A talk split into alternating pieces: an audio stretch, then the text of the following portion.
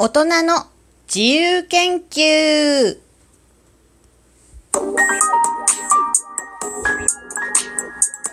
どうも、ひよりです。いかがお過ごしですか？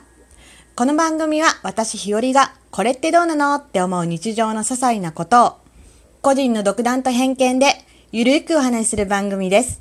まずはいただいたお便りを紹介したいと思います。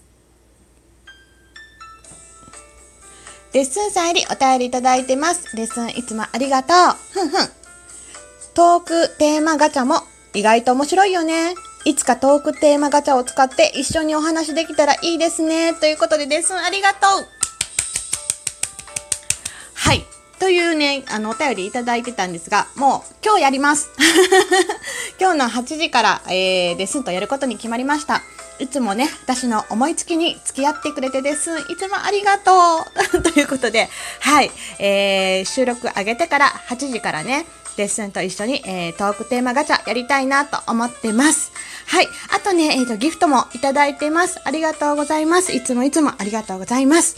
ということで、今日のお話、えー大人の自由研究というお話です。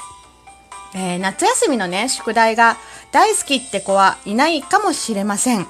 そして私も夏休みの宿題が大好きな子供ではありませんでした。はい。まあそんな中ね、好きだった夏休みの宿題が自由研究です。ありましたか？皆さん自由研究って。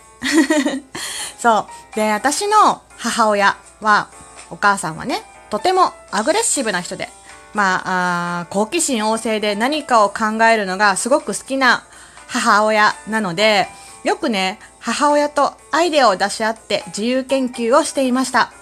で、うちの母親は、決して子供の宿題を手伝いたいのではなく、ただ自分が一緒に遊びたかったり、いろいろ考えたりしたかっただけなんですけどね。で、まあ、うん、どんなことやったか全部思い出せないんだけど、家の中のね、ありとあらゆるものが、えー酸性かアルカリ性か、でリトマス試験紙みたいなんとかで調べてみたりとか、天体観測とかをして、その星の物語を調べたり、まあ、いろんなことをやりました。で、もし、大人になった今、自由研究をするとしたら、何をしますか？っていうのを考えてみました。そう。で、なんか、あの、もちろんね、いろいろネットで調べたりとか、ね、本や、あの、図書館とか行って調べるのも楽しいと思うし、なんだけど、なんか簡単にできるやつでね、あの、アマゾンさんでも結構売ってました。楽天さんでもね、売ってたんですけど、自由研究キットっていうのが売ってて、へえーと思って、ちょっとさっき眺めてました。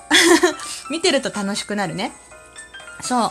あの、樹脂とかで作るね、あの、あの、クレイ泥で作る、えー陶器だったり、オーブンで、えっ、と、まあ、なんだろうな、えっ、と、何？陶器とかが、陶器、ね器とかが作れるような、えーものがあったりとか、そういうやつから、あのーなんだろう、科学実験キットみたいなのもありました。で、この中で私が 実はやったことがある大人になってからって思ったやつが、えっ、と、観察採集キットです。えっと、アリのね、観察採集を結構やってました。これリアルで。結構最近だな。うん。なんかね、あの、アリさんをちょっとね、あの、捕獲してきてですね、えーアリの巣をゼリー状の中に作ってもらって、アリさんを観察するというのをやってて、結構これはハマりました。意外と大人になってからやってるなと思って。そう。で、なんか、キットの中にもね、いろんな種類があって、こう、水がつかめるキットとかもありました。で、えっ、と、いろんなものでね、なんで水がつかめるのかとか、水をつかめるようになる不思議なキットみたいなのがあって、うんと、なんかゼリー状になって水がつかめるようになったりするキットです。はい。で、えっ、と、まあ、化学物質というか、えー化学反応を起こして水をつかめるようになるキットだったり、まあね、ロケット、あの、ペットボトルでロケットをピュンと飛ばすような やつであったり、あとね、ちょっと面白そうだなと思ったのが、色の化学、化学実験セットっていうのもありました。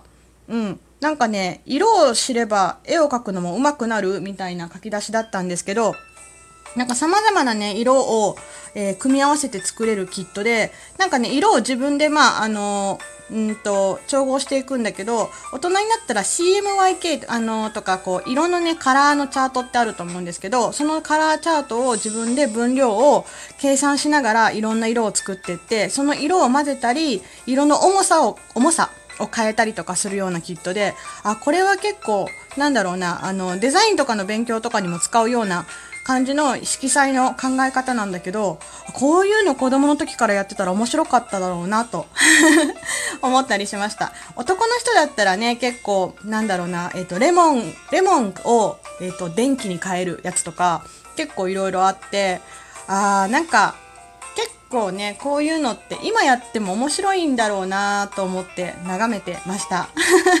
皆さんやりたい研究とか自由研究とかありますか？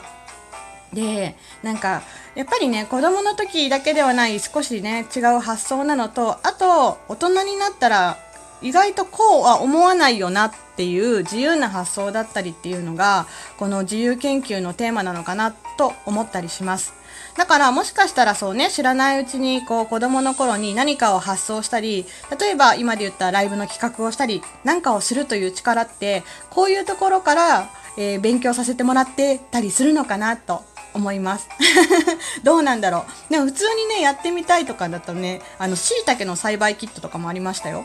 椎茸ってねあの菌あのキノコ類の菌から作るんだけどそういうのも作れるんだとか いろいろ思っていました。こうねあの今暑くて外に出れなかったり例えばお休みの日にねなんかするんだったらこういうのを購入してやってみてもいいなってちょっと思います。はい。そんなこんなで今日はね、大人の、えー、自由研究、一体何をするかというお話でした。そう。子供の頃も楽しかったけど、意外と大人になってやってみたいなと思うものってあると思います。日和の、えー、アリの研究もすごく面白かった。またね、これ見てたらやりたいなと思います。毎日毎日ね、アリさんがいろんな穴を掘っていって巣を作ったりとか、あ、ここのグループとここのグループはこうやって生活してるんだとかね、ちょっと見れたりとかして、私は、なんだろうな、そういうのを見てると、うーん、大人になったことを忘れて、子供の気持ちですごく楽しめます。そしてワクワクします。はい。よかったら時間のある時にね、皆さんもやってみてください。そしてもしやりたい自由研究、こんなのあるよっていうのがあったらぜひぜひ教えてください。はい。てなことで今日のお話、大人の自由研究というお話でした。日和も何か面白いことを思いついたらまたお知らせしたいと思います。はい。最後まで聞いてくださってありがとうございました。ではまた明日の配信でお会いしましょう。ではではでは、また。じゃあね。ひよりでした。